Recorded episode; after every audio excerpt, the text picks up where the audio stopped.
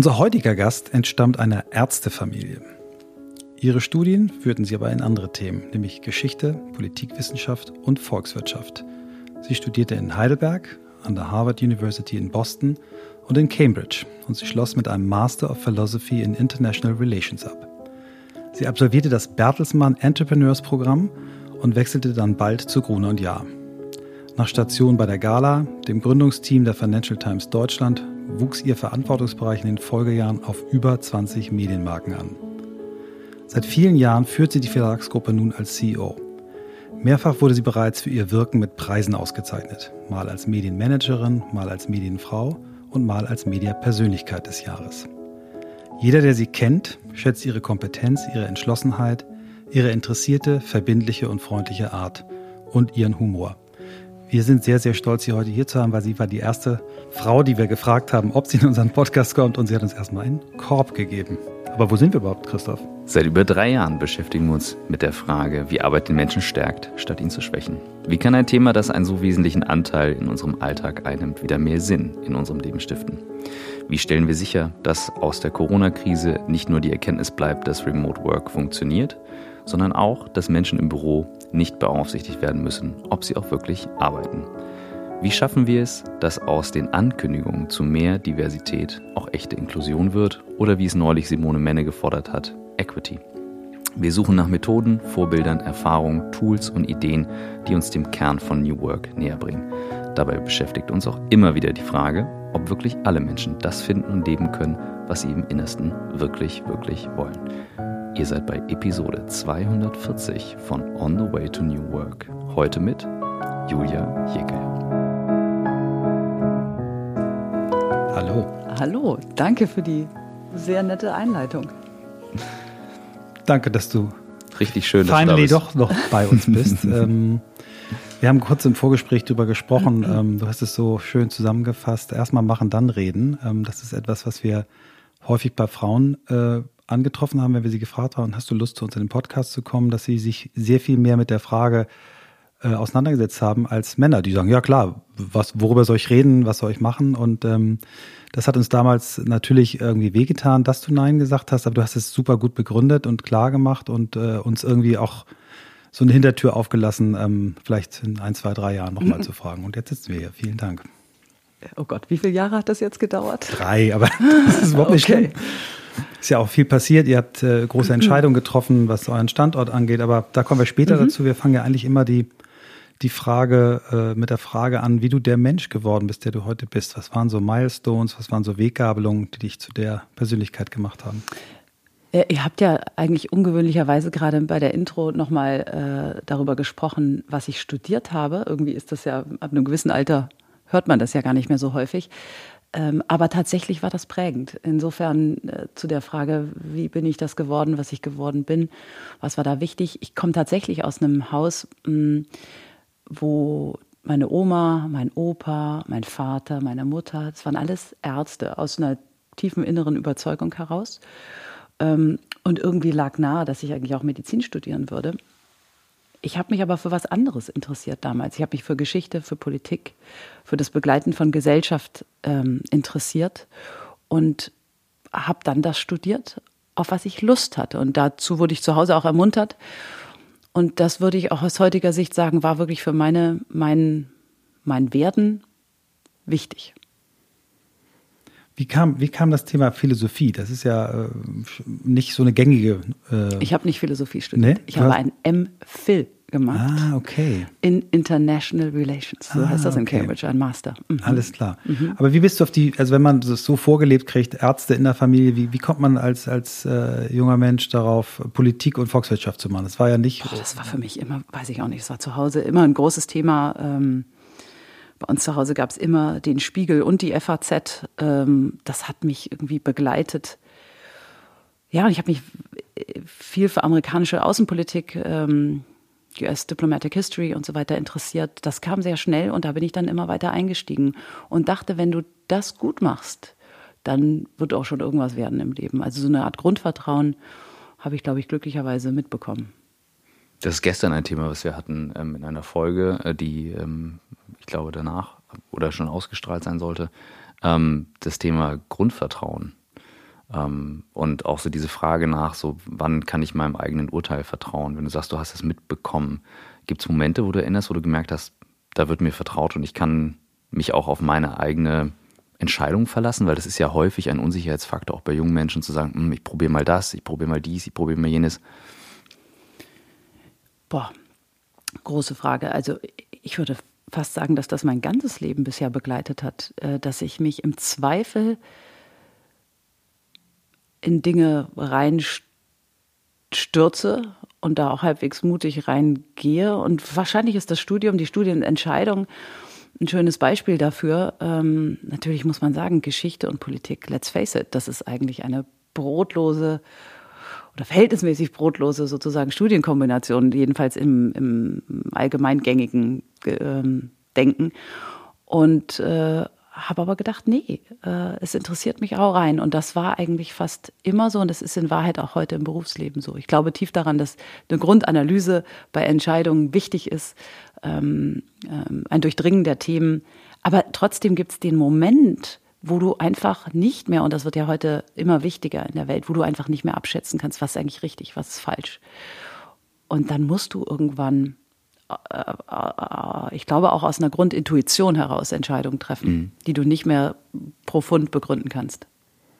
Die, ähm, das, was du studiert hast, äh, ist das, was, wenn mich heute junge Leute fragen, die viele Interessen haben und irgendwie sagen, ich weiß es nicht ganz genau, eigentlich ein Thema ist, wo ich mal sage, guck da mal rein. Also das, was ja heute so auch als Liberal Arts bezeichnet wird, ja, wo genau. du sagst, du machst äh, ja. als deinen ersten Studienabschluss, was ja dank Bachelor, Master auch, auch eher möglich ist, erstmal etwas, was dich im Denken schult, dir, dir verschiedene ja. Themen aufzeigt und dann kommt erst in einem Master oder so eine Spezialisierung. Ist das auch was, was, was du jungen Leuten mit auf den Weg gibst? Ja, ganz genau. Also ich glaube wirklich, dass das, ähm, das Instrumentarium, das Schulen des Geistes, das Umgehen, was ich in meinem Studium gelernt habe, mit Quellen, das äh, herausfinden, was ist richtig, was ist falsch, was kann, wie kann es gewesen sein, ähm, sich an die Dinge ranrobben. Ich glaube, das ist im Berufsleben so wichtig und das Wissen, was wir heute brauchen, das ist doch, hat doch sowieso eine so geringe Halbwertszeit im Moment. Ähm, das muss ich mir sowieso dauernd neu aneignen. Insofern ist, glaube ich, diese, das Verstehen, wo kommen wir her, was ist unsere Geschichte, warum sind wir so, wie wir sind als Gesellschaft, heute wichtiger denn je. Sehr schön. Sind wir schon mitten in, in, in ja wirklich äh, äh Grundfrage stellen. Wir würden gerne mal zurückgehen in, in, in deinen Lebensweg. Du hast dich dann für, für Bertelsmann entschieden, was ja zu dem Zeitpunkt so eine der heißesten Kaderschmieden überhaupt äh, in, in, in Deutschland war. Wie, wie, wie haben die dich äh, gefunden in Cambridge? Oder hast du die gefunden?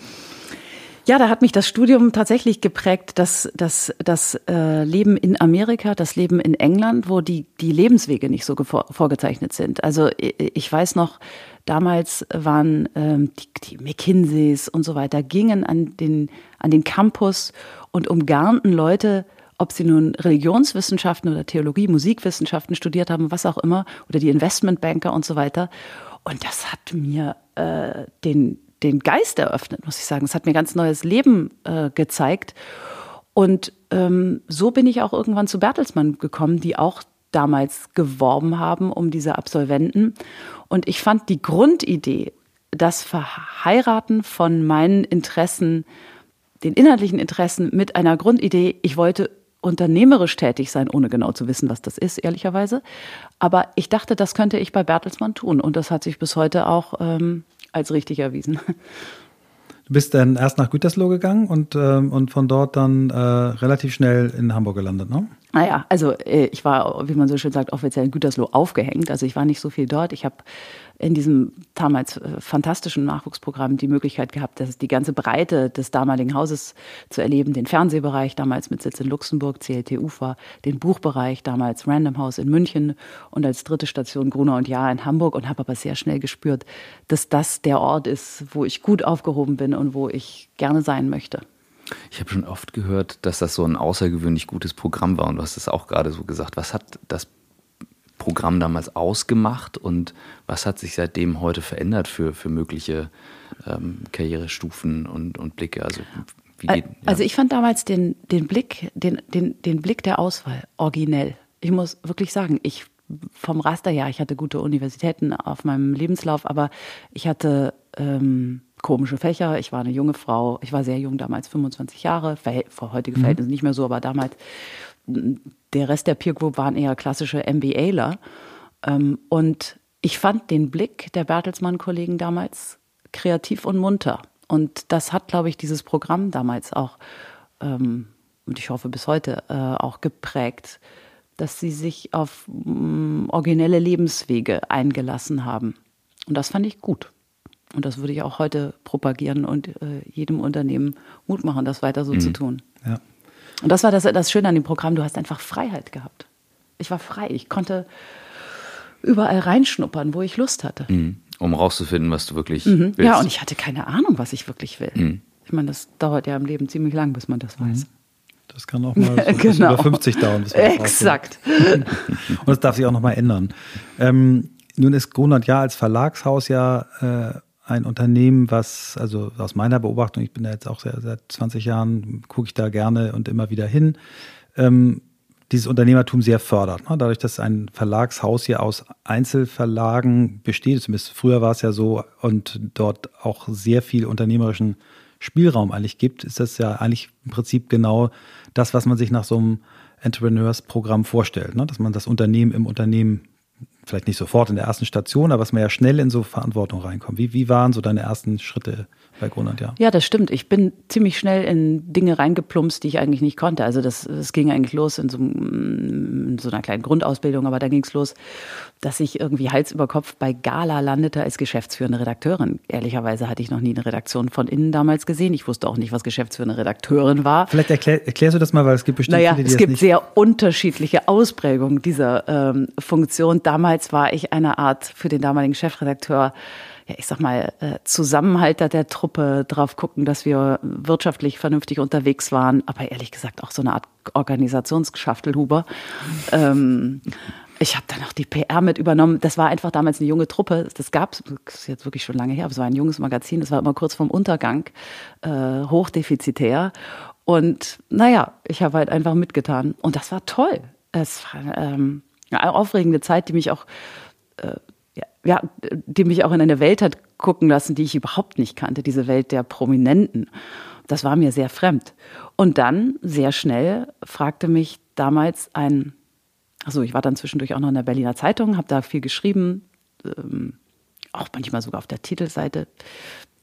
Und da ist ein Herr auf mich aufmerksam geworden, mit dem ich auch heute gut bekannt bin, Christoph Käse, der war damals Ressortleiter Wirtschaft, wenn ich mich mhm. recht erinnere, der Berliner Zeitung und fragte irgendwann, ob ich nicht Lust hätte, bei so einem ganz komischen, großen Geheimprojekt mitzumachen. Das war damals die Financial Times Deutschland. Oh, wow. Und so bin ich eigentlich nach einem knappen Jahr direkt dorthin äh, gewechselt, noch vor Beginn der Zeitung, also 1999, und bin dort fünf Jahre geblieben und das war ganz sicher bis heute ein prägendes Erlebnis. Das ist, ich will es mal aus meiner Sicht äh, als Werber damals äh, erzählen, das war das große Ding in Hamburg. Wir ja. waren damals, ich war damals bei Spring und der Kubi, wir waren eingeladen zum Pitch und wir haben ja.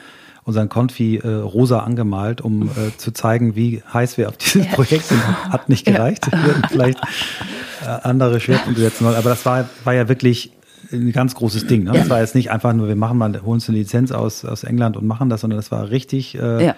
Talk of the Town. Ähm, beim Handelsblatt ist man, glaube ich, ein bisschen nervös gewesen und ihr habt da wirklich in ganz kurzer Zeit ja ein Ding hochgezogen, was auch inhaltlich echt einen tollen Impuls gesetzt hat, wo man wirklich gesagt ja. hat, ihr habt äh, Menschen an, an das Thema Wirtschaftstageszeitung rangeführt, die sich es früher nicht angeguckt hätten.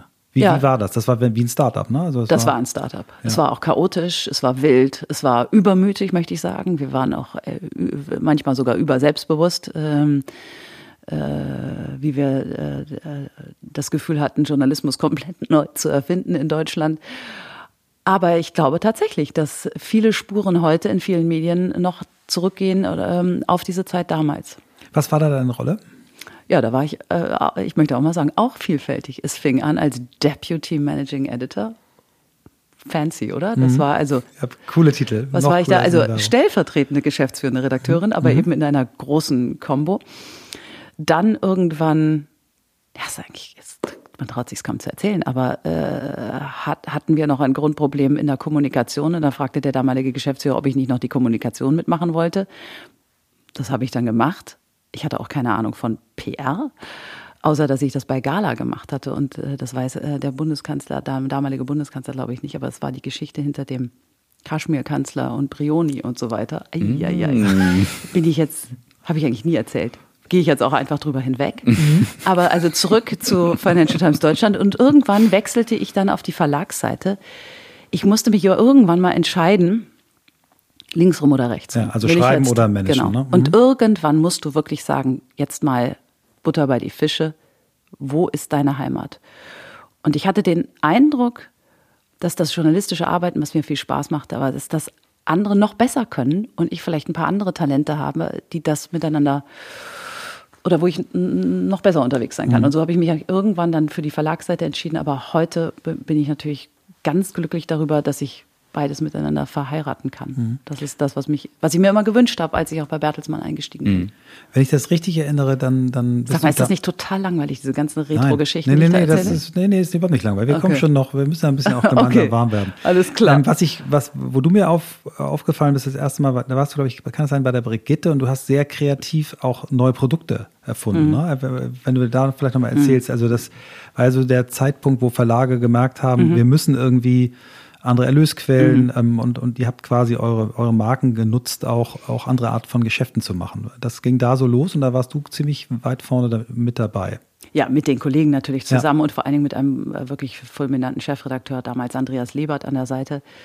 Ähm, wir haben damals die starken Stimmen zusammen genau. erfunden. Das ist jetzt auch wirklich lange her. Das mhm. sind, äh, das war eine Hörbuchedition, wo er eigentlich erstmalig die Protagonistinnen, also die Sprecherinnen nach vorne gestellt wurden. Heute ist das ja irgendwie Common Sense, aber das war damals neu. Und der Hörbuchmarkt war mini, den gab es ja. eigentlich gar nicht. Und durch die Größe der Brigitte, die Reichweite in Kombination mit, ich sag mal, ähm, durchaus sehr anspruchsvollen äh, Stücken, in, gelesen dann durch sehr populäre Schauspielerinnen wie Iris Berben und so weiter, daraus ist halt was geworden. Das hatte wahnsinnig viel Spaß gemacht. Dann haben wir noch eine Buchedition mit Elke Heidenreich gemacht und das war äh, toll. Ja.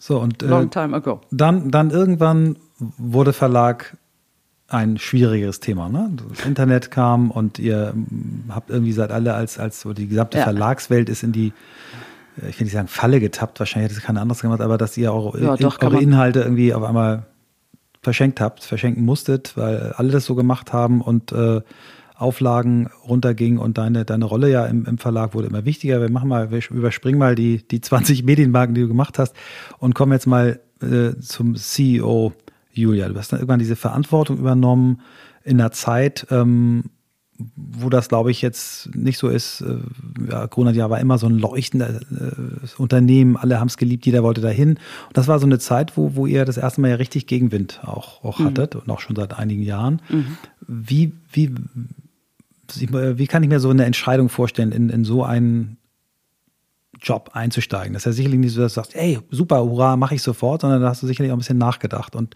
und wie waren so die ersten Jahre in diesem Job? Das würde uns nochmal interessieren. Also der Beginn war, das war keine Entscheidung. Ich bin wirklich, muss ich sagen, es ist, ich bin da reingeflutscht. Ich kann es nicht anders sagen. Es war plötzlich ein, ja, ich habe eine gewisse Karriere gemacht im Haus, habe immer mehr gehabt, habe ähm, irgendwann wurde ich Vorstand äh, Deutschland. Dann gab es bei uns eine Führungsveränderung an der Spitze, ein Vakuum und äh, ich wurde gefragt und habe ja gesagt. So, äh, also ich kann mich gar nicht erinnern, dass ich jemals gedacht hätte, ich würde Nein sagen. Also insofern war ich dann da.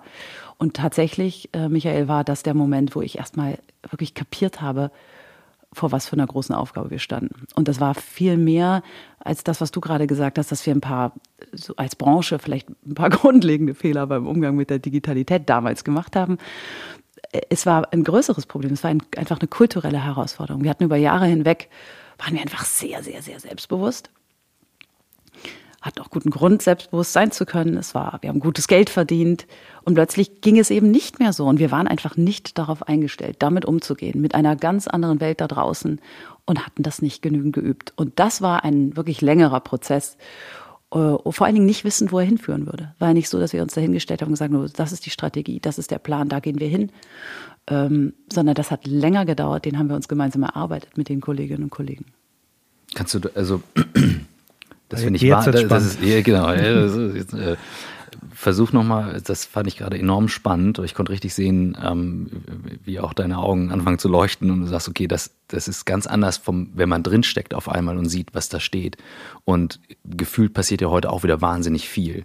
Und mir helfen immer wirklich diese Bilder nochmal reinzugehen, zu sagen, wie fühlte sich das an?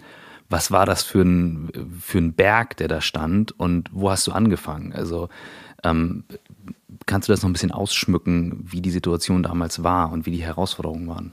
Ja, also ich, ich, erinnere mich an zwei Dinge ganz besonders. Das eine Thema, darüber haben wir gerade gesprochen. Wir haben über die Gründung der Financial Times Deutschland gesprochen. Es war klar, dass wir das äh, Projekt nicht stemmen könnten, unternehmerisch. Mhm. Ähm, wir hatten äh, mehrere hundert Millionen Euro damit versenkt, so muss man sagen. Äh, und für mich war klar, ich hätte, müsste es einstellen. Das war mm, kein schöner Moment, vor allen Dingen für die Beteiligten. Und gleichzeitig aber war, mussten wir erstmal herausfinden, wer sind wir, was wollen wir, wo geht die Reise hin. Und ich weiß, wir haben, äh, wir haben, da müsste man sich ja heute eigentlich nochmal angucken, wir haben Workshops gemacht, wir haben Umfragen gemacht, was wollt ihr anders machen. Und interessanterweise war die, die Lust auf, wir wollen alles anders machen, wir wollen Dinge grundlegend in Frage stellen, war gewaltig.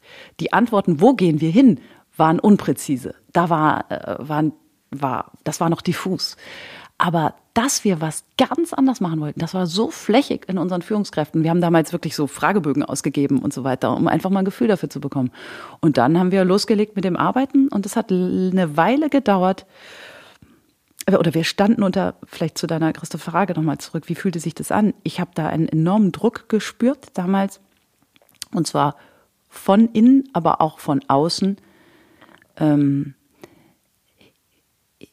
wie soll ich sagen, eine, eine grundlegende strategische Disruption zu betreiben. Das heißt, im Grunde das Verlagswesen fast sein zu lassen und was ganz Neues aufzubauen, ganz neue Geschäfte, eine ganz neue Säule. Ähm, Axel Springer hatte das gezeigt, dass man ins Classified-Geschäft äh, im großen Stile einsteigen würde, wäre das ein Weg für uns gewesen und so weiter. Aus vielen Gründen war es nicht der richtige Weg für uns. Aber dieser Druck, alles Alte komplett wegzuwerfen und die und, und was ganz, was ganz Neues, nicht auf eine neue Art, sondern etwas ganz Neues zu machen, der war gewaltig. Und es hat eine Weile gedauert, damit auch umgehen zu lernen und bis auch unsere Kolleginnen und Kollegen im Haus verstanden haben, okay, wir bleiben ein Verlag. Wir machen auch weiter Printmagazine. Wir machen sie nur auf eine ganz andere Art und Weise, als wir sie bisher gemacht haben. Schneller, effizienter, mutiger vielleicht noch und gleich, wenn wir sie lancieren, mutiger und gleichzeitig ähm, äh, wollen wir einfach viel digitaler werden. Wir sind heute 40 Prozent digital, aber unser Ziel ist nicht, der digitalste von allen zu sein, sondern wir wollen einfach angemessene, angemessene Formen für unsere Themen finden und das ist mal total digital und es ist mal total print und mal ist es eine Mixtur. Mhm. Ich liebe Print momentan. Ich habe das Gefühl, in Corona hat es wieder so, äh, ja. man kann niemanden umarmen, ja. also wenigstens ein Buch oder eine Zeitung. Genau. Ähm, Kulturwandel ist immer so schnell in den Mund genommen als ja. Wort und ähm, da passiert so viel. Kannst du was teilen zu dem Thema Ängste von Menschen und was das macht in so einem, in so einem Umfeld, wo man sagt, okay, wie, wie navigiere ich durch so eine Phase, wenn, wenn Menschen ja aus Angst reagieren, wird es ja sehr kurzfristig, eine sehr verteidigende Haltung manchmal, manchmal eine Angriffshaltung. Ähm, wie bist du damit umgegangen, wenn du gemerkt hast, hm, ich muss vielleicht durchatmen? Hatten, ich hatte heute Morgen gesagt, ich hatte das schöne Wort gehört von einem Kumpel, Ali ist dein Coach. Atmen, lächeln, Impulskontrolle. das ist ein Kieler, also der war, der war auch sehr trocken. Impulskontrolle, sehr schön. ja, ja. Ähm, ich, das Thema finde ich wahnsinnig spannend, weil, weil ich immer wieder wahrnehme, ähm, wenn, wenn Angst mitschwingt, die ja total menschlich ist, dann, äh, dann, dann tun wir manchmal zu schnell Dinge, die nicht schlau sind. Und deine Rolle ist ja viel, viel mehr als dann nur zu managen, so, so, so einen Kulturwandel zu führen. Das hat ja unfassbar viel mit Gefühlen zu tun, mit Wahrnehmen zu tun, mit Intuition zu tun, also sehr weiblichen Qualitäten, die ja durchaus auch Männer haben, aber Wollte unterschiedlich geprägt. Genau, genau äh, eben weibliche Qualitäten, aber jetzt nicht eben nur, nur bei Frauen. Aber kannst du da noch mal ein bisschen was drüber teilen? Also gerade so das Thema Ängste in der Zeit und wie du diesen Kulturwandel da nachher auch aufgebaut hast. Ja, also wir haben den Begriff Kulturwandel gar nicht benutzt. Mhm. Ähm, und ich habe auch einen schlauen Kollegen an meiner Seite, der mich immer davon abgehalten hat, äh, äh, mit solchen Begriffen umzugehen, sondern wir haben einfach gesagt, wir müssen schlicht ins Arbeiten kommen. Mhm. Und wir haben einfach sehr viel, sehr schlaue Leute bei Gruner und Jahr, die, wie gesagt, Lust hatten, auch Dinge anders zu machen. Und irgendwann haben wir kapiert, je mehr Verantwortung wir denen übertragen und je, je mehr wir sie einbeziehen, desto mehr bekommen wir zurück. Und so haben wir eigentlich uns schlicht und ergreifend gemeinsam die Wege erarbeitet. Und das waren Wege wie erstens viel kooperativerer Geist, also viel mehr miteinander. Du hast das gerade geschildert, Michael. Wir sind ein Haus, das ist richtig Unternehmer im Unternehmen, das hat uns geprägt. Und gleichzeitig sind diese Zeiten aber auch irgendwie vorbei. Wir konnten diese Kräfte, die bei uns dann dadurch auch, das ist halt häufig in dezentralen Organisationen, die dann gegeneinander wirken, die mussten wir wieder ins Miteinander in Schwingung bringen. Das kannst du aber nicht, indem du dich hinstellst und sagst, ha, wir wollen uns jetzt alle lieb haben und wir sind jetzt alle so mhm. kooperativ. Das funktioniert ja nicht, sondern du musst es vorleben und du brauchst Führungskräfte, die einen solchen kooperativen Stil auch leben. Ähm, das ist das eine. Das zweite war, wir mussten viel schneller werden, mutiger, ich sag das mal, hemdsärmeliger. Mhm. Wir sind ein sehr analytisches Haus gewesen und die Analysetiefe ist nach wie vor, finde ich, wichtig in unseren Geschäften. Aber äh, trotzdem war am Ende, und das ist ja heute wirklich noch wichtiger denn je, das ins Handeln kommen wichtiger als das bis zu Ende äh, analysieren. Und auch das kannst du ja nicht per Order de Mufti vorgeben, mhm. sondern du musst, du, die, die Kollegen und Kollegen müssen Beispiele dafür sehen, dass man was Neues lanciert. Hier was, da neues Heft, hier irgendwie. Ähm, das neu gemacht. Dann haben wir irgendwie Barbara äh, erfunden und so weiter. Daraus ist eine ganze Kette an Persönlichkeitsmagazinen geworden. Wir haben ähm, App-like ähm, erfunden, ein, ein, eine starke, wachsende digitale Unternehmung und so weiter. Es kam eins zum anderen und dann merkten die, die Truppe auch, hey, da passiert ja was. Ja, aber das ist ein langer Weg. Und mhm. ich musste lernen, dass das eben nicht über Nacht geht und dass man eben Dinge auch mehrfach zeigen muss, herausstellen muss, was da ist. Und hier kommt etwas wirklich Wichtiges in meinen Augen, nämlich wie kann man sinnvoll Geschenke schenken. Wir haben einen Werbepartner diese Woche, nämlich Viva Con Agua, ein Verein, der sich darum kümmert, als gemeinnütziger Verein, dass alle Menschen Zugang zu sauberem Trinkwasser bekommen. Das ist das Ziel. Über 500 Millionen Menschen auf der Welt haben keinen Zugang zu sauberem Trinkwasser und äh, deswegen kümmert sich Viva Con Agua darum. Und ihr könnt ab dem 13. November über geschenke.vivaconagua.org eine Spende als Geschenk tätigen. Und dafür bekommt ihr als Spender oder Spenderin eine Spendenurkunde, die ihr dann euren Liebsten schenken könnt. Quasi eure Spende als Geschenk. Und das können Sachen sein von zum Beispiel Seife für eine ganze Schule für 15 Euro bis hin zu Wasserfilter für eine Familie für 20 Euro bis hin zu einem Brunnen für 12.000 Euro. Das heißt, alles, was mit Wasser zu tun hat, zehn Möglichkeiten, die ihr nutzen könnt auf der Seite. Schaut direkt drauf auf geschenke.vivaconagua.org und dann könnt ihr etwas wirklich Sinnvolles unter den Weihnachtsbaum legen. Das ist nämlich etwas, was tatsächlich für viele Menschen sehr, sehr, sehr viel wichtiger ist als das, was man sonst so verschenkt. Insofern schaut auf geschenke.vivaconagua.org und jetzt viel Spaß mit dem Rest der Folge. Was ich bewundert habe in der Zeit, ähm, ist, also ich habe das natürlich als, als ähm, in der Werbung damals tätiger sind Verlage ganz, ganz wichtige Partner. Ne? Also alle Medienunternehmen sind wichtige ja. Partner. Es ist immer wichtig gewesen, dass es euch gut geht, weil wenn es euch nicht gut geht, geht es uns nicht gut.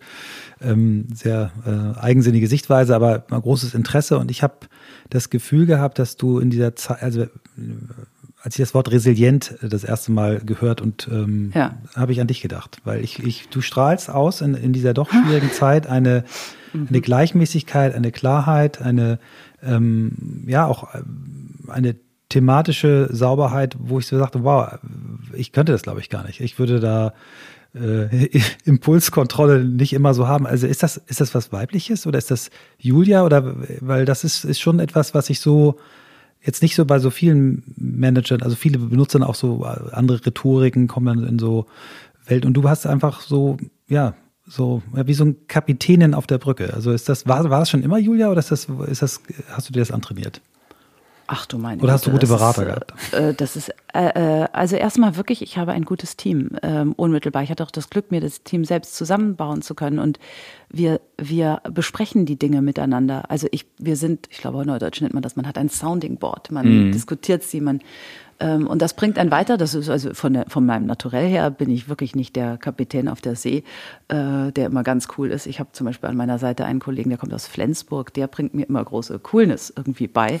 Das ist nicht mein tiefes Innere. Ich, Da bin ich, bin übrigens ein, auch geboren in Flensburg. ja, ich bin also eher, würde ich mal sagen, druckvoller und energetischer unterwegs. Und da brauche ich manchmal einen an der Seite, der sagt, um, ganz langsam. Okay. Also das ist, würde ich sagen, man wächst da rein und das, ja, das ist, das ist, das ist das.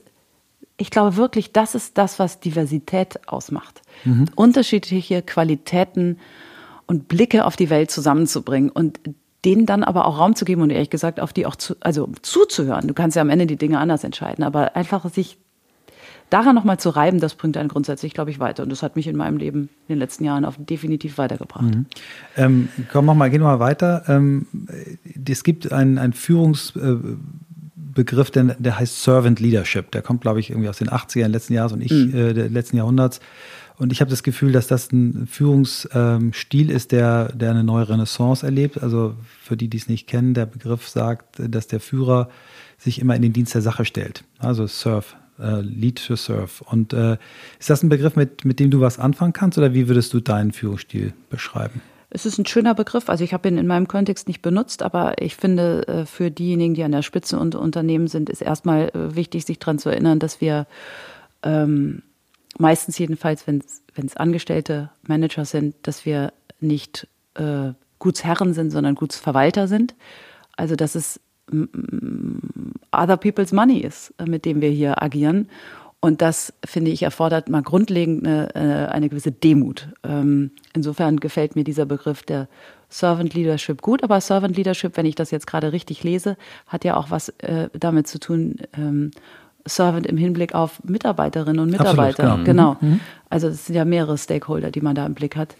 Ähm, sich im Dienste, oder was machen wir hier eigentlich? Wir versuchen, eine Zukunft für unser Haus äh, zu erarbeiten. Das haben wir die letzten Jahre gemacht, die möglichst vielen Kolleginnen und Kollegen eine tolle berufliche Heimat ähm, auf Dauer geben. Das ist eigentlich das, was uns antreibt. Die, die Art zu arbeiten äh, hat sich Also verändert. insofern möchte ich diesen Begriff bestätigen, ohne dass ich ihn jemals selbst Nee, nee, genau. benutzt Also hätte. ich- ich Aber auch- finde ihn einen schönen Begriff. Ja, ich habe ihn auch irgendwie mal zufällig aufgeschnappt und gedacht, das ist eigentlich ein Begriff, der, der ganz gut in die Zeit passt. Ähm, die Art zu arbeiten muss sich ändern in Verlagen, hat sich geändert. Hast es erzählt von den starken, unternehmerisch geführten Einzelverlagen. Ihr müsst kooperativer, kollaborativer arbeiten. Ähm, kannst du mit dem Begriff New Work was anfangen? Ist das etwas, was ihr bei euch intern diskutiert? Ähm, was ändert sich in der Art zu arbeiten? Was, was sind da so die, die, die Themen, die dich treiben? Also ich würde sagen, aus heutiger Sicht, äh, wenn man sich damit beschäftigt, was New Work ist, würde ich sagen, sind wir inzwischen extrem New Workig unterwegs. Aber auch hier haben wir diesen, war das keine bewusste Entscheidung vor Jahren äh, zu sagen, oh, wir lesen jetzt Friedhof Bergmann und dann machen wir das alles genauso, wie der das in den 70er Jahren hat begonnen hat, sozusagen zu predigen. Sondern ehrlicherweise ist, mache ich heute eher so eine Art Ex-Post-Rationalisierung. So wie wir arbeiten, würde ich heute die Umklammerung New Work geben. Aber es kam aus einer, aus eigentlich aus zwei Perspektiven. Zum einen den Veränderungsdruck von außen. Die, all das, was wir bisher gemacht haben, war plötzlich nicht mehr oder, es, oder, oder unsere Instrumente waren nicht mehr so griffig, wie sie vielleicht früher zu sein schienen. Das heißt, wir mussten was neu lernen. Die Dinge wurden, gingen viel schneller. Alles sozusagen Produkte, Marken hatten kurzfristig Erfolg und waren ganz schnell auch wieder weg. Ähm, wie gehen wir damit um? Da, den Kooperationsgeist, das sozusagen, dass, dass der Umgang mit Wissen, als wir vor, naja, äh, oder ich vor 20 Jahren, einige Kollegen, mit denen ich heute zusammenarbeite, sogar noch vor längerer Zeit bei Gruner und ja anfing, war das die Zeit, wo du erstmal nichts wusstest. Und die Leute, die aber schon 20 Jahre da waren, die hatten das gesamte Wissen gepachtet und man musste sich über Jahre hinweg ranrobben und zu verstehen, worum es eigentlich geht und dieses Wissen erarbeiten. Heute ist es ja ganz anders. Heute kommen junge Leute ins Haus, die wissen viel mehr als all wir, die das schon so lange machen. Und damit umzugehen, das ist alles für mich, glaube ich, eine Form von New Work und dann ehrlicherweise auch eine, ich will nicht sagen antihierarchische Führung, wir sind nicht antihierarchisch, das ist eine Illusion, aber ein kooperativerer Führungsstil, das leben wir, glaube ich, durch und durch. Also ich will euch ein paar Beispiele geben. Wir sind vor einigen Jahren das vier, fünf Jahre, haben wir eine Führungskräfteveranstaltung gemacht. Wir sind in eine Schule gegangen. Wir sind hier in die Heinrich-Herz-Schule. Es war gar nicht so mhm. leicht, eine Schule zu finden, die sich öffnet äh, für, für eine 160 Leute. Und haben dort eine Führungskräftetagung gemacht, weil wir gesagt haben, back to school. Wir wollen raus aus diesem Normalen. Ähm, das hat uns irgendwie weitergebracht, wenn du dich austauscht und parallel Kinder auf dem Schulhof ähm, schreien und spielen. Wir waren bei Finn Kliman im Klimansland bei einer Führungskräftetagung. Wir sind inzwischen ein Haus, das äh, zum x-ten Mal einen Kollegencampus macht. Also äh, versucht, ähm, nicht äh, Weiterbildung über, ich gehe zu einer Weiterbildungsinstitution und lerne dort was zu betreiben, sondern das Wissen des Hauses anzuzapfen. Zu nutzen, ja. Ja, mhm. äh, da haben wir so tolle Veranstaltungen. Ich lerne, äh, Journalisten bringen ähm, Marketingleuten bei, wie schreibt man richtig, wie werde ich ein Outlook-Champion, wie mache ich Podcast, wie verhandle ich richtig. Mein Kollege Oliver Radke, CEO, erklärt das. Ähm, das, ist, das macht wirklich Spaß und da sind wir, glaube ich, ganz gut unterwegs insgesamt, ja. Du hast äh, den, den, äh, dieses, diesen Satz, den du eben gebracht hast, den hast du zum ersten Mal äh, für mich äh, hörbar gebracht bei einer äh, New Work-Tagung in, in Berlin, nämlich dieses Thema, dass ihr damit konfrontiert seid, äh, dass erstmalig in der Geschichte eures Unternehmens quasi junge Menschen von außen reinkommen, die mehr über die Zukunft wissen als die, die schon da sind. Das ist ja ein Kulturschock für viele, ne? gerade so in, in den Medienhäusern, wo ja Wissen eine ganz, ja. großes, ganz große Rolle spielt. Ist das weil ich habe es jetzt häufiger von dir gehört, ist das bei allen angekommen? Gibt es da noch Leute, die, die das nicht glauben oder ist das? Äh ich glaube, das ist doch überwiegend äh, äh, verinnerlicht, ja. ja Und ja. trotzdem, versteht mich nicht falsch, Wissen, gerade im Journalismus, ist nach wie vor wichtig. Also nehmen wir mal politischen Journalismus. Einordnung von einer aktuellen Gemengelage. Ist das etwas, was es schon vor 10 Jahren, vor 20 Jahren, vor 30, vor 50 Jahren gab? Das kannst du nicht über Wikipedia rausfinden. Nee sondern also ähm, Kenntnis ist nach wie vor wichtig. Ich will das nicht äh, ähm, sozusagen ins Abseits hiermit befördern. Ähm, nur was unsere Arbeitsstile angeht, glaube ich, das mhm. da da äh, ist eben eine andere Schnelligkeit und Geschwindigkeit gefragt. Ja, und ich glaube, glaub, das ist auch für junge Leute, also das, ich kenne das aus dem, aus dem Spannungsfeld, das wir haben, ähm, dass es Phasen gibt, wo man merkt, Erfahrung ist absolut notwendig, um gewisse Dinge zu beurteilen und dann auch die Jungen manchmal merken, okay, stimmt, ich habe das alles irgendwie nachgelesen, aber jetzt merke ich gerade, da komme ich an eine Grenze und ich kann die noch gar nicht fassen so richtig. Also so dieser, ich glaube, was, was für mich neu ist, ist eben dieses Spannungsfeld aus, man lässt sich eben auch pushen und man merkt so, okay, da, da kommt was Neues und man ist dafür auch offen und ja. muss Ego beiseite packen und sagen, ja, stimmt, haben die recht, gute Idee. Und dann auch wieder Judgment und das, was Michael eben von dir beschrieben hat, diese Ruhe, die nämlich auch war, wir kennen uns ja noch nicht so gut, aber ähm, selbst bei mir kommt das an. Ich habe ja, war ja ein paar Mal bei euch im Haus, aber auch zum Thema New Work ähm, gesprochen und diskutiert und war erstaunt über äh, die Offenheit in dieser Diskussion. Ja, da war Betriebsrat dabei, da waren verschiedene Abteilungen dabei, verschiedene Leute, die auch betroffen sind konkret. Und die Ruhe dabei, die fand ich interessant. Ah, die toll. konnte ich immer wahrnehmen. Mhm. Und mhm. ähm, ich glaube, das ist etwas in, ein, in Zeiten, wo es unsicher ist, zu merken, Erfahrung und Wissen zusammen und wie, wie bringe ich die Balance, wie halte ich mhm. das und wie wege ich das aus. Mhm. Und da wäre meine Frage aus der Erfahrung, die du gemacht hast in, dein, in der Kaderschmiede, in der Karriereschmiede damals, ähm, habt ihr einen Weg im Haus, der beides zusammenbringt? Also wo ihr sagt, naja, wenn wir jetzt so junge Leute reinbringen, dann kriegen die nicht nur die verschiedenen Stationen, sondern wir involvieren die auch im Sinne von, die können auch Dinge reingeben in diese Station. Also, dass man diesen Karriereweg erweitert, um nicht nur rauszufinden, was willst du wirklich, wirklich, sondern was kannst du jetzt hier auch reingeben als junger Mensch? Also, wie früh kann ich mich quasi. Also, ehrlich gesagt, das hoffe ich, machen wir dauernd. Also, äh, ich, das ist zumindest die Grundidee, dass wir diesen dieser Energie, die da viele mitbringen, möglichst schnell und viel Raum geben, so dass sie sich verwirklichen können. Ich nehme mal das Beispiel App-like. Ja. Das sind zwei Jungs, die kamen zu uns, waren in der M&A-Abteilung Mitarbeiter, junge Mitarbeiter, haben sich ein bisschen gelangweilt ähm, und hatten irgendwie Ideen. äh, und hatten eine ziemlich gute Idee. Äh, diese Idee haben sie zusammengebracht mit Menschen bei uns, ähm, ähm, die sich im, da geht es um AdTech, äh, in dem Bereich wirklich gut auskannten. Und die haben gesagt, wisst ihr was, geht dieser Idee nach. Und da, sie haben ein Unternehmen gegründet. Es hat heute, ich meine, 80 mhm. Mitarbeiterinnen und Mitarbeiter. Ein Großteil des Geschäftes wird in Amerika, machen wir in Amerika, obwohl wir in der Schanze sitzen. Das haben Jungs in diesem Fall aus dem Nichts hier gegründet. Also mhm. diesen Raum zu geben, das gelingt nicht immer, um ganz ehrlich ja. zu sein. Das ist natürlich klar. Ich könnte jetzt wetten, ganz viele denken, was erzählt denn die Julia da? Ich habe irgendwie eine Idee gehabt und keiner hat es gehört.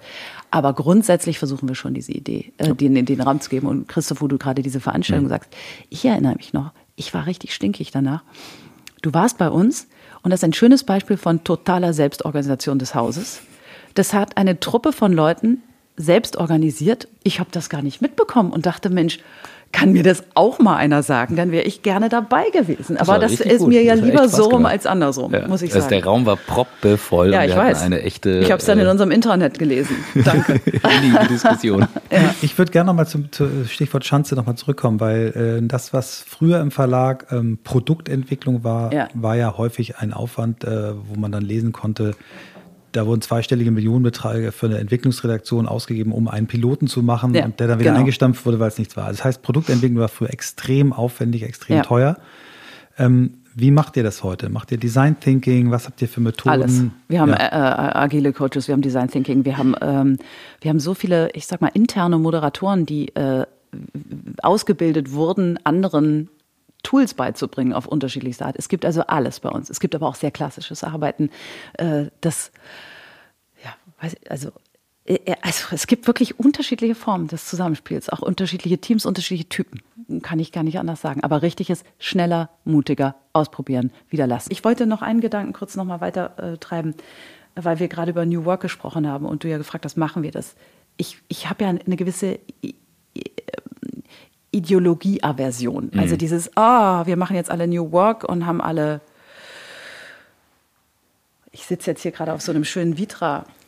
Teil. Also haben jetzt alle diese Vitra-Boxen und ja. Sofas und ja. deshalb haben wir uns alle lieb Keine und Meetings arbeiten ganz fünf, anders. Genau. Obstkörbe, das Hunde ist, im Büro. Genau, das, ihr wisst das alle. Das ist, es funktioniert nicht, mhm. so ist das Leben nicht. Aber nochmal kurz zu, zu dem intellektuellen Überbau von dem Friedhof Bergmann. Es ist ja, wenn man da nochmal drüber nachdenkt, echt ulkig, dass ein Mann, der eigentlich äh, eine An äh, ich glaube, ein bisschen traurig war, dass die sozialistischen Gedanken nicht richtig funktionierten. Also desillusioniert mhm. war mit dem Sozialismus, genau. gleichzeitig mhm. aber auch desillusioniert war mit dem damals äh, manifesten Kapitalismus dass dessen Lehren heute so lebendig sind in der Hochphase des digitalen Kapitalismus. Das ist, eigentlich, das ist schon echt bizarr. Die, die, die, die, also einmal eine Sache pflichte ich dir bei. If you want to be a comedian, don't tell the people you are funny.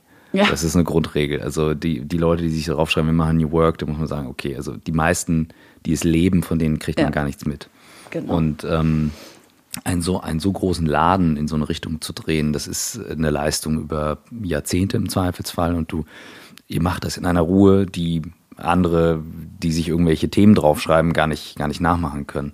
Ich glaube, was, was mich immer wieder fasziniert von Bergmann ist dieser Moment, und ich habe ihn gerade im Februar dieses Jahres noch kurz vor Corona getroffen, und habe ihn ähm, im, im, Rollstuhl ähm, mhm. Äh, nach Flint geschoben in so eine komplett kaputte äh, Fabrik rein. Ach, zurück, noch, wo er herkam, ja. sozusagen. Ja, ja. Ah, wow. ähm, wir haben ihn wirklich in das Gebäude reingezogen, weil er sagte, ich will da rein. Ich so, du, mhm. das ist abgesperrt, da steht drauf Polizei verboten. Er so, ich will da rein. Ich so, 90-jähriger Mann, das letzte Chance. Ich so, komm, scheiß drauf, in Flint sind so wenig Polizisten, wir machen jetzt das Ding auf. Mhm. Kamera an. Kamera an, natürlich. Und ähm, da hat er auch nochmal gesagt, es war sein Ziel zu dem Zeitpunkt, ja zwischen diesen zerstrittenen Parteien zu verhandeln. Ne, also die waren, so, mhm. so kam er und sagte, ich bin hierher gefahren, auf dem Weg habe ich gesagt, diese Kernthese, Arbeit muss doch als so etwas, was einen so großen Raum einnimmt, den Menschen stärken statt schwächen. Und diese Kernthese, das ist für mich die Essenz. Und mhm. die gilt für mich heute mehr denn je, wo Menschen sagen, ich suche nach Sinn bei der Arbeit. Weil wenn ich es umdrehen kann, kann ich sagen, welchen Sinn kann ich denn reingeben in die Arbeit? Damit das überhaupt möglich ist und diese Konsumhaltung abzulegen. Und ich habe das Gefühl. Ganz richtig. Genau, das ist ein ganz wichtiger Aspekt, das dass die dieser, genau. die, aber auch die Eigenaktivität, die Eigeninitiative. Nur so. äh, nicht, was kann das Unternehmen für mich tun, damit ich happy bin. Und das ist ja deswegen keine Lifestyle-Optimierung. Richtig. Und deswegen ist das mit den ganzen Meetings, Hunden, Vitra-Sofas, ich liebe das alles, alles toll. Genau. Und Tonschuh ist doch wurscht, wer wieder Genau. anzieht. Und, und das habe ich das Gefühl, das ist das, was du meintest mit, jetzt müssen wir die Ärmel hochkrempeln, weil es ist ein Handwerk. Es geht eben auch darum, was zu tun. Genau. So, und das, das ist für mich die Essenz und die ist für mich greifbarer und wichtiger denn je, wo gleichzeitig wieder ein so krasser Wandel passiert wie damals durchs Digitale, weil der passiert ja von außen, der passiert. Ja. Den können wir uns ja gar nicht entziehen. Das, ja, Genau. Und wir müssen weiter, natürlich, das darf man auch nicht vergessen, attraktiv sein für junge Leute, die zu uns Ja. kommen, kommen wollen. Ähm, denen müssen wir eine gute Heimat bieten. Dadurch bist du sowieso gezwungen, irgendwie anders zu sein, als du mal warst. Ähm, ja. Aber, aber vielleicht letzter Punkt noch dazu, zu dem, äh, Gerne. Christo, das gerade ähm, mich nochmal auf den Gedanken brachte. Wenn ich heute so auf Gruner und Jahr gucke, das, das gilt bestimmt für viele andere Unternehmen auch, aber mein Haus kenne ich nun am allerbesten. Das ist ein Haus voller sehr starker Persönlichkeiten, voller wirklich intelligenter Leute, die ernst genommen werden wollen, die gehört werden wollen, die Ideen selbst haben. Und das anzuzapfen und das zu nutzen für ein Unternehmen, das ist, glaube ich, das A und O. Jetzt könnte man fast einen Punkt machen, aber ich würde gerne noch ein, ein, ein Thema, was mir sehr auf der, der Seele brennt, nämlich wie sich der, der, der Beruf des Journalisten oder das Thema Journalismus generell entwickelt hat. Und zwar losgelöst jetzt mal von der Digitalisierung, sondern eher auch von der, von der gesellschaftlichen Verantwortung und Rolle. Äh, Wir wollen jetzt nicht auf den äh, Wahlkampf in Amerika und die letzten vier Jahre ähm, Präsidentschaft äh, im, im Detail eingehen, aber was hat das mit euch als Haus gemacht, dieses Thema Fake News und, und, und Bedeutung von Journalismus? Wie, wie geht ihr damit um? Wie beurteilt ihr das? Also, es hat uns, glaube ich, daran erinnert, was wir hier tun. Dass diese Leistung, die wir versuchen zu erbringen, eine wirklich bedeutende Leistung ist. Dingen auf den Grund gehen, zu erklären, verständlich zu machen, Fakten auf den Tisch zu bringen. Auch Meinungen anzubieten, sie dann als Meinungen zu, äh, zu äh, flankieren, aber dass das insgesamt eine wirklich ein Kit ist, den Gesellschaft braucht. Davon bin ich A tief überzeugt und B, wer es nicht kapiert hat, der, der muss sich wirklich im Moment nur Amerika angucken. Und es hat uns einfach nochmal, ich sag mal, nochmal, ich will mal sagen, energetisiert. Wenn du siehst, die großen Plattformen, die Facebooks etc., mit wie viel Wucht sie auf uns niederkommen und du gleichzeitig erlebst, wie viel Schaden sie weiter, wenn sie ungesteuert agieren, in unserer Gesellschaft anrichten können.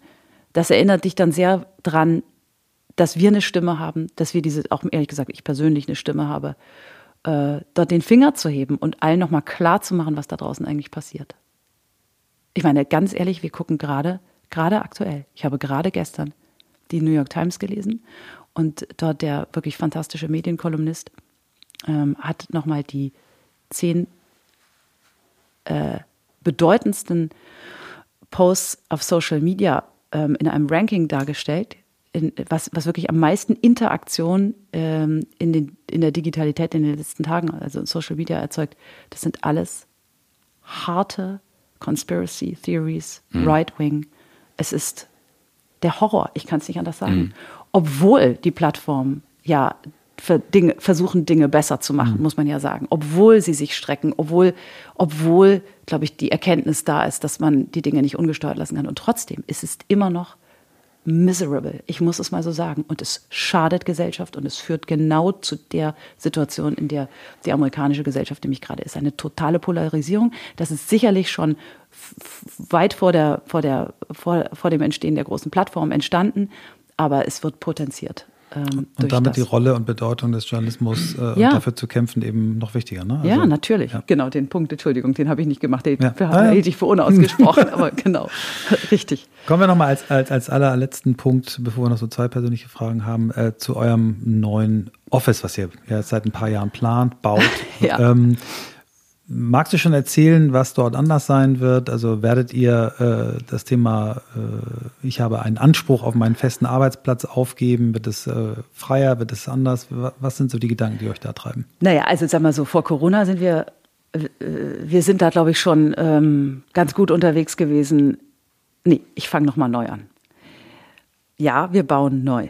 Erstens, dieses Projekt heißt Elb aufwärts, so nennen wir das. Aber das die, das, die physische Manifestation, also in Architektur, ist eigentlich der letzte Aspekt dessen, mhm. was wir machen. Wir haben von Anfang an gesagt, wir brauchen andere Standbeine. Ein Standbein ist das neue Arbeiten, darüber haben wir gerade lange gesprochen. Und das zweite ist die neue Technologie, also die technische Befähigung dessen, dass wir insgesamt überhaupt anders arbeiten können. Und dann das dritte Element ist erst dann die neue Umhüllung des Haus. Ja, und also wir bauen. Ich freue mich wahnsinnig drauf. Ähm, es ist leicht verzögert, aber ich bin guter Dinge, ähm, dass wir äh, auch bald zu Potte kommen. Es wird ein ein, ein ich glaube, ein sehr zeitgemäßes Gebäude. Und was zu deiner Frage angeht, ähm, Befindlichkeiten, Besitzstände etc., da waren wir schon vor Corona wild entschlossen, ähm, dass wir nicht jeder seinen ultimativ festen Arbeitsplatz braucht, dass wir Sharing anbieten etc. Aber gerade nach Corona sind wir da nochmal einen Schritt weiter. Ich saß gerade gestern Abend mit der Arbeitsgruppe zusammen wir haben viele Arbeitsgruppen, ähm, Design AG und gestern war Büro AG, die ist wirklich vielfältig zusammengesetzt äh, aus dem Haus. Und ähm, wir haben uns gestern nochmal gezwungen und daran erinnert, dass wir die, die noch extremer, noch radikaler denken wollen. Vielleicht brauchen wir auch doch ganz viele Einzelbüros, aber ganz kleine dann, mhm, die mhm. aber, äh, die man dann punktuell nutzen kann, wo ich aber nicht immer bin. Ich glaube nur umgedreht, der Druck auf einem heutig auf einem Bürogebäude noch attraktiver zu sein, wird einfach immer größer. Jeden Morgen stelle ich mir die Frage, gehe ich jetzt hin oder gehe ich nicht ja. hin? Es mhm. muss Gründe es geben, muss ja. Gründe geben und die Gründe sind zuallererst Menschen wie bringen wir Menschen zusammen? Mhm. Wie können sie dort gut sein? Und gut sein heißt gut arbeiten, gut kommunizieren und auch gut denken. Und das äh, ist komplex, aber ich bin ganz guter Dinge, dass wir das hinkriegen. Was sind deine Kanäle, aus denen du Inspiration ziehst? Wo liest du was, siehst du was, hörst du was, wo du denkst, das hat was ausgelöst? Ach Gott, Christoph, das ist, ich lese so viel und lasse mich von so vielen Dingen anregen. Das können ganz unterschiedliche Dinge sein. Heute Morgen, muss ich sagen, ähm, war es nochmal die Lektüre über ähm, die Firma BioNTech, mhm. die gerade an dem Corona-Impfstoff arbeitet und vielleicht ihn sogar hat. Wir werden es sehen. Türkisches Ehepaar, ne? Ja, also ich habe mich gerade mit der Geschichte dieses Ehepaares nochmal beschäftigt. Und wenn du mich fragst, was inspiriert mich, das hat mich heute, mhm. muss ich wirklich sagen, energetisiert. Diese Geschichte von einem Ehepaar, ähm, das äh, türkischen Hintergrund hat, in Deutschland, aber wo, wo, ähm, schon lange lebt. Die eine mhm. ist in Deutschland geboren und die es geschafft haben, diesen Impfstoff zu erzeugen und schon vorher durch Forschung ein großes Unternehmen zu gründen, es dann für, für viel Geld äh, verkauft haben, aber deren, glaube ich, nicht Ziel war, viel Geld zu verdienen, sondern einfach erst was Gutes zu entwickeln, was zu forschen, ist eine unfassbar tolle Geschichte, die ich jedem nur empfehle. Und ich hoffe, sie geht gut aus. Also ich drücke mhm. die Daumen. Ich kenne natürlich nicht alle Details, aber sowas regt mich an. Und das finde ich toll, dass es sowas inzwischen auch in Deutschland gibt. Und davon ja. wünsche ich mir mehr. Mhm. Ich hatte äh, Medien überfliegend, hatte ich immer nur von dem Mann gelesen und der Firma. Ähm, das ist natürlich was, ganz schlecht, genau, weil die Frau ist die. Also, ja, ja, und genau. Das, ja. das fand ich Das hat Micky Beisenherz heute in seinem Podcast ordentlich aufgespießt. Ja, zu, gesagt, was ja, ja, für ein Scheiß. Ja. Hm? Ja. ja, dann hat er das völlig zurecht gemacht, weil da habe ich auch so gedacht, als ich dann geguckt habe, guckst du auf die Seite und ich so, wait a minute, die sind ja beide in der Firma und ich so, das, das ist jetzt wieder so das Ding, wo ich sage, okay, Jetzt sitzt man eigentlich an der Quelle und könnte als Medien dafür sorgen, dass dann eben klar wird, ne, wie das funktioniert hat.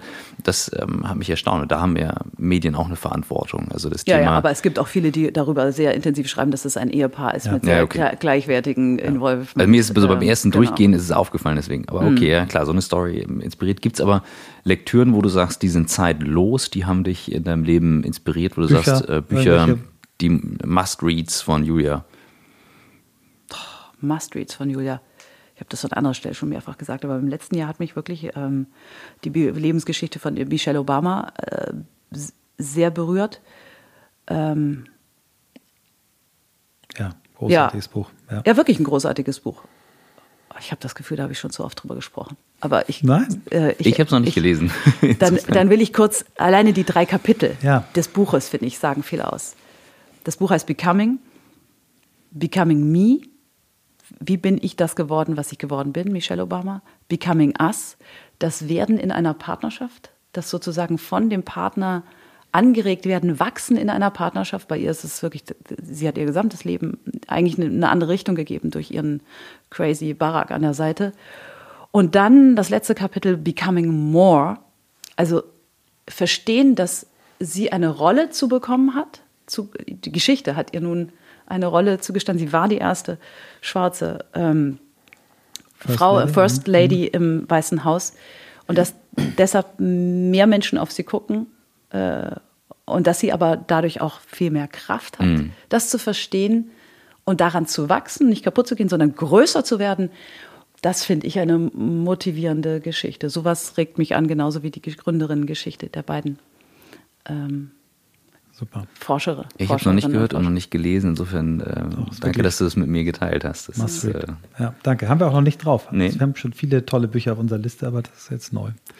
Ähm, die allerletzte Frage, äh, Bucketlist. Ähm, ich habe keine, ich habe eher eine Liste, wo ich mir immer mal aufschreibe, was ich schon alles Tolles erlebt habe.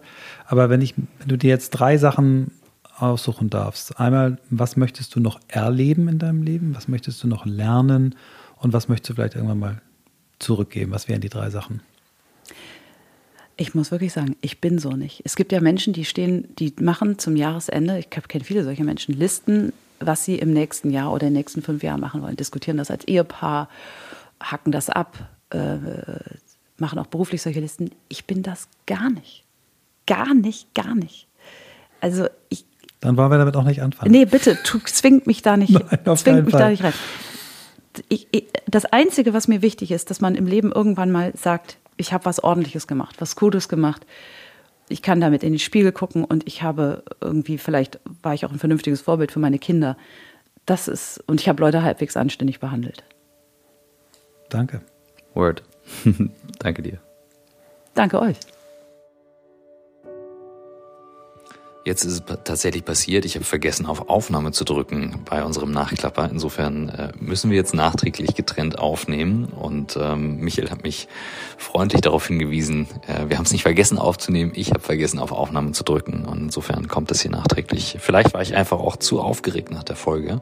Ähm, das mag gut sein, denn mich hat das Gespräch äh, sehr lange noch beschäftigt im Positiven. Es hat sehr lange noch nachgewirkt. Und ich bin dankbar dafür, dass wir so lange gewartet haben ähm, ja, manche Dinge brauchen eben eine gewisse Zeit. Und ich weiß noch genau, welche eine Sache für mich die ist, die ich am meisten mitgenommen habe. Und es war ein Gefühl.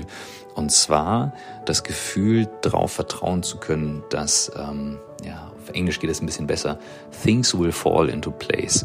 Dass die Sachen ähm, dann auch so passieren, wie sie passieren sollen und ähm, jede Herausforderung kommt und auch mitgenommen werden muss von uns oder vielleicht einfach so. Das ist das, was ich bei ihr gesehen habe, was Julia so im Gefühl für mich geteilt hat, ähm, dass eine Herausforderung kommt und mit jeder sie gewachsen ist. Und das Gefühl, ich kann es nicht besser umschreiben, war für mich so eins, ja, stimmt, things will fall into place.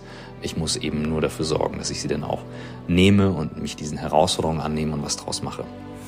Und das äh, hat auch ganz viel mit Aushalten, Raum geben und ähm, ja, darauf, auf sich selber vertrauen zu können, zu tun. Also sich selber zutrauen und sich selber ähm, zu vertrauen. Das ist mein Gefühl, was ich mitgenommen habe.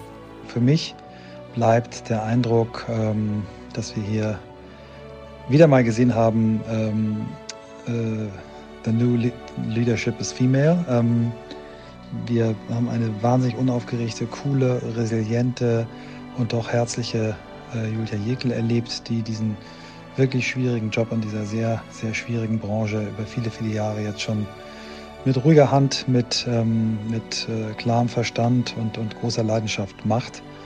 Und ähm, das bleibt und für mich auch nochmal, ähm, ja, die, sie hat uns ja abgesagt bei unserer ersten Anfrage, ob sie in unseren Podcast kommt und das ist eben auch, äh, wie ich finde, eine Stärke der Frauen, dass sie eben da auch nur dann über ein Thema reden, wenn sie einfach sich da auch äh, sattelfest fühlen und das Gefühl haben, wirklich was beitragen zu können. Und ich fasse mich da auch jetzt mal an die eigene Nase, wenn ich das nächste Mal gefragt werde, irgendwo zu einen Vortrag zu halten, nicht sofort Ja zu schreien, ähm, weil ich irgendwie mir einbilde, zu allem was sagen zu können. Also sehr, sehr cool. Und ähm, ich glaube, von Julia werden wir noch eine Menge sehen.